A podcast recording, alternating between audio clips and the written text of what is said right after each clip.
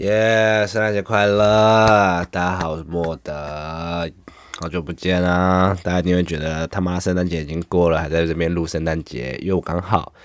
圣诞节的时候看了一部电影，在 Netflix 上面的，叫做克劳斯的《克劳斯圣诞节的秘密》。年末真的太忙，年末真的太忙，公司还要考核啊、三小二之类的，干真是忙爆啊！这。借口没错，但就是真的他妈很忙，不知不觉二零二零就这样过了，二零二零也是过很快。自从嗯，我觉得自从过了高中之后，时间都用飞的，真的很可怕。然后今年哦，今年对要跨年，今年跨年听说超冷，六度六度诶，这让我想到之前有那个上次大概在台北市六度的时候是什么霸王级寒流那一次，然后那时候三月。家里刚好住山脚下，山上还有下下雪这样子，然后还有什么？嗯，然后我去吃了姜母鸭，跟我几个朋友去吃了姜母鸭，然后那家很好吃，在民权东路，推荐大推荐大家，叫做我查一下，刚忘记了，老主顾姜母鸭，就是对我们上次吃还有加红鲟，这样一个，然后我们四个人去吃，然后一个人也才四百多块，然后吃超饱，还有配两支酒这样子。推荐给大家，然后明年这个节目应该会做一点点的改变，但要改什么，我现在还不知道。对，嗯，但是就是有想要改一下，可能找一个比较明确的分类吧。不知道，因为我自己在上传一些平台的时候分类，我都自己不知道勾什么，感觉什么都可以勾，这样太杂乱了。要专精，好不好？要专精。然后最近就是每个礼拜一晚上吃饭的时候，我就把那个在地下城寻求邂逅是否搞错了什么的第三季看完。真的不推啊！但第第一季真的好看，二三季我就真的真的不行。那个他们的制作公司叫什么？J.C. Step。然后对，蛮蛮蛮蛮，我自己个人主观觉得蛮蛮不好看的啊。就是可能就是你吃饭然后不不想要带脑的时候就可以看了一下这样子。想一下，哦，大家好，我是莫德，欢迎来到德斯公益的放送时间。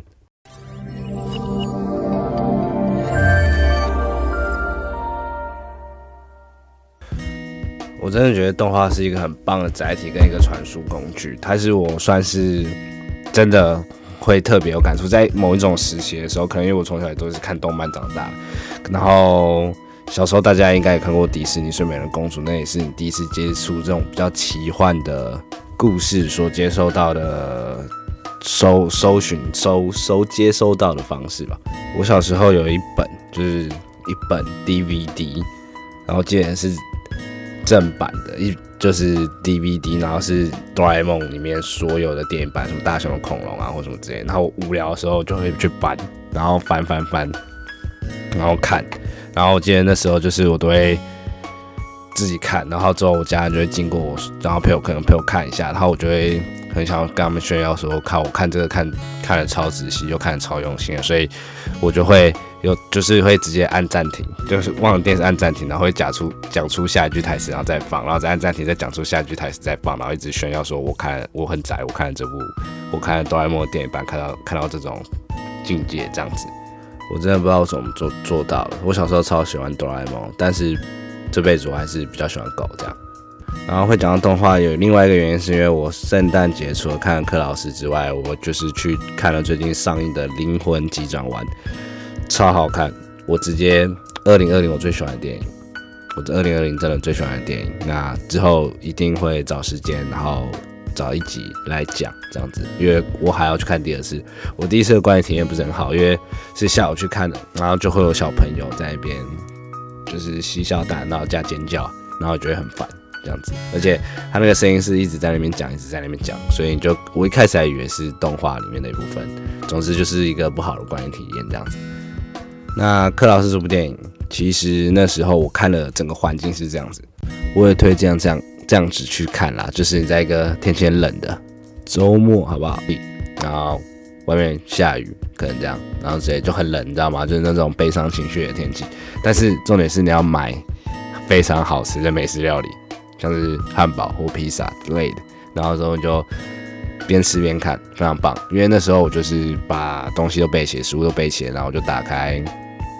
我的电脑，然后就是在 Netflix 上面随便找嘛，然后就找到，就是他就推他演算法已经是单就推这个，然后我就想哦看这个画风，就是感觉也很厉害，很棒，然后就点进去看，然后一看不得了，这部电影很棒。那现在讲讲这部电影的剧情大纲。它的剧情大纲就是有一个邮政富二代，然后他就是非过得非常爽，然后他去训练啊，就是你知道吗？爸爸派儿子去训练的时候，都还是会照正常的训练，可是他就是有特权在爽旁边耍废，然后就是耍废耍废，然后他爸就看不下去，然后就直接严厉的教育他，就把他送到南岛的一个叫做斯梅伦斯堡。然后是北极冷岸群岛上面，不不不不不不不，有一个荷兰跟丹麦捕鲸站斯梅伦堡的物品，反正就现实有存在一个真实的地方，然后他把它就是你知道吗，拼的乱七八糟，然后把它就是拼成叫做一个梅感斯梅伦斯堡，然后在那边跟一个有一个叫做克劳斯的。然后是一个玩具的，就是专门做玩具的一个大叔，然后成为朋友展开的一段旅程这样子。然后他的架，他是一个在十七世纪架空的一个世界，它就是一个架空世界。只是我不知道为什么我刚刚就想到十七世纪，反正它就是一个架空的世界。然后反正他因为那个富二代在像前面讲，他过很爽，然后过很爽之后，他老爸就派他到这个。地方有鸟不生蛋的地方，然后这个地方也有一个很有趣的背景，然后一个设定，然后他要在这个地方寄六千封信，他才让他回去他的那个大城市里面。那这部作品的剧情大纲就是大概这样。那这部作品呢，它其实在是 Netflix 第一次就是动画，然后可以提名到奥斯卡，跟另外一部叫做《我失去了身体》，然后一起到奥斯卡金像奖提名的动画片。很屌，所以光这个抬头大家就可以去看了一下。再来，它里面有一个很重要的角色，柯老师，就是刚刚讲到那个玩具的制造的一个大叔，他是 J.K. 新闻师配音的。然后 J.K. 新闻师大家应该有印象，就我自己也特别有印象，就是在那个《晋级的鼓手》里面当那个超级几巴教师的那个，就一直叫叫他再快再再快那个。然后对，《晋级鼓手》也是个好电影。那刚刚讲的那个富二代呢，就是叫做 Jasper 施瓦兹曼呃，对，对他，他也是一个我不知道，我本来不认识，但是他很常跟魏斯安德森合作。魏斯安德森就是那个布达，欢迎来到布达佩斯饭店那那个，然后有那个全知道，对，全知道那一部，对，反正志中很喜欢志中那个，然后去成品里面一定会看到他的书的那个人。对他很常跟他合作当配音员，那这个演员真的是很特别，因为其实可能是我视野太小，他演过的电影我都基本上我都觉得蛮小众的，像是波尔卡舞王、黄金出口、通宵，还有一部叫做《七个中国兄弟》，这我搞不好之后会有兴趣进去去看，一个很莫瑞的圣诞节。大眼睛，那里面真的我只看过只有布达佩斯大饭店而已。然后他本身是一个犹太跟意大利的混血，然后在一一九八零年在美国洛杉矶出生，这样子。哦，但是他的妈妈很有名，他妈妈靠《教父二》跟《弱鸡》，然后分别得过奥斯卡最佳女配角和女主角。他的妈妈就是塔利亚·雪儿，哦，原来才华是写在 DNA 里面啊。然后再来就是导演，那导演是他，这是他的处女作，他做了主要的剧本嘛，故事也是以他为核心发想。那基本上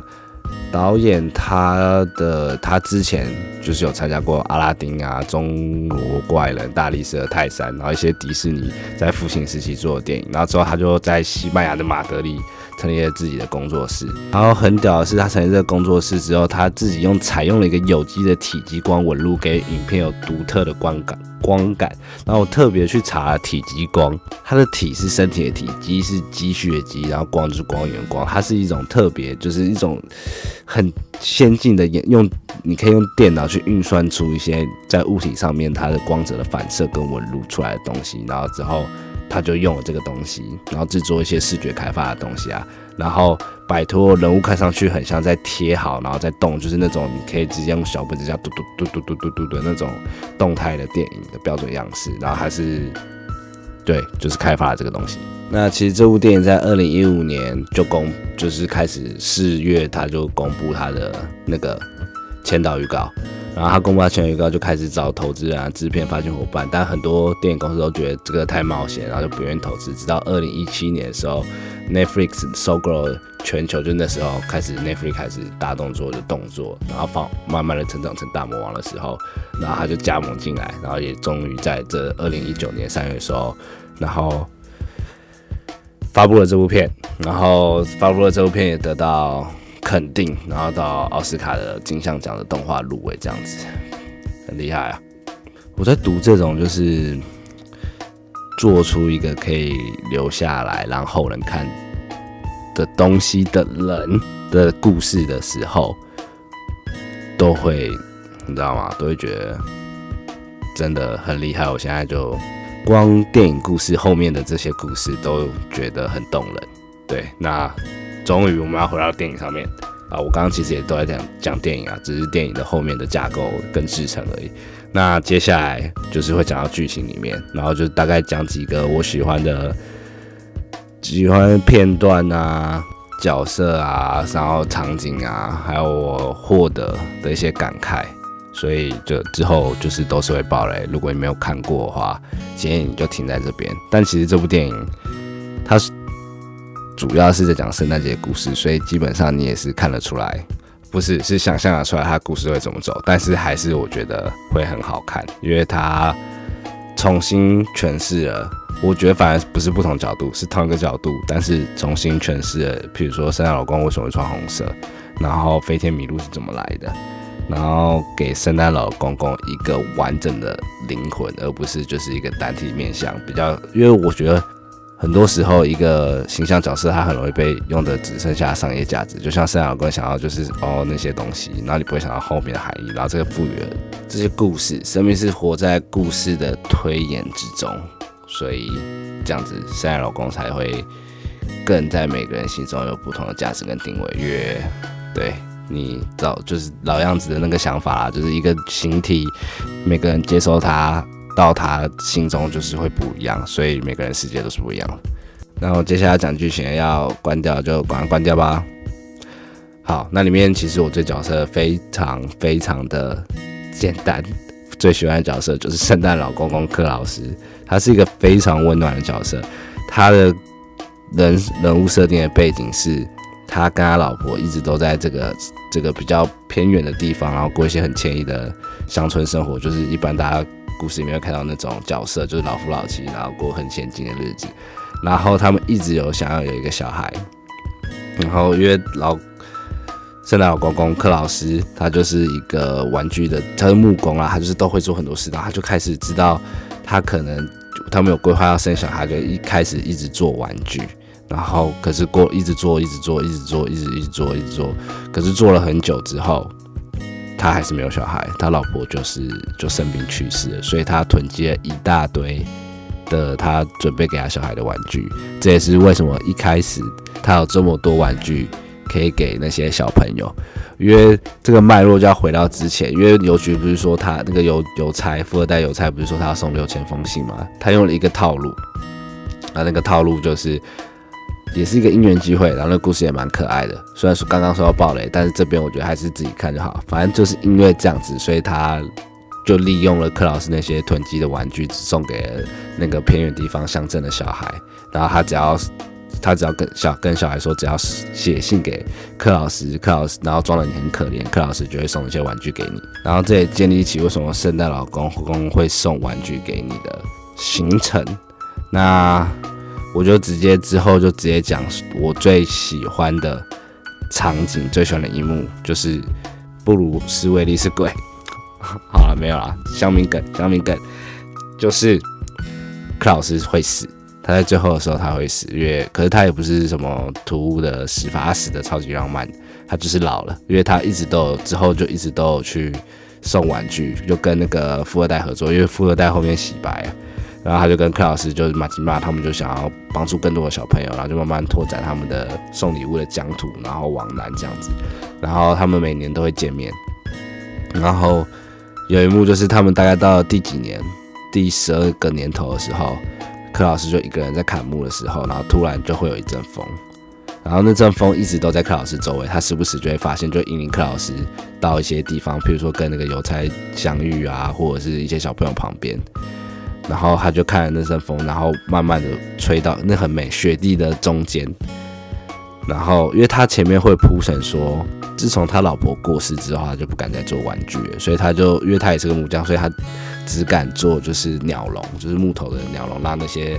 鸟可以来这边住啊之类的。然后那时候就吹拂着那些鸟笼的声音，然后咕咕咕很好听。然后他就看那边，然后那个动画的表情真的做很好，他就摆出一副很慈祥的说：“哦，好，老老婆，我现在要过来了。”这样子，然后他就离开这个世界，这样子。然后可故事后面还有，然后他也有用有那个富二代有角的角度在。诠释一个小彩蛋，关于我觉得算是柯老师的小彩蛋，这样，然后也是非常感人，所以这部作品很棒，非常棒，好不好？去看，然后差不多要做个结尾了，这是今跟二零二零说再见，跟二零二零的大家说再见。时间这种东西，你要注意，就是过了就永远没办法回去，好不好？真的是永远没办法回去。你想象一下，把今年东西整理整理，然后今年虽然世界感觉运行的蛮糟，但是。你的世界不一定，搞不好你发生什么事很有趣，不知道。但就是谢谢大家愿意二零二零的时候来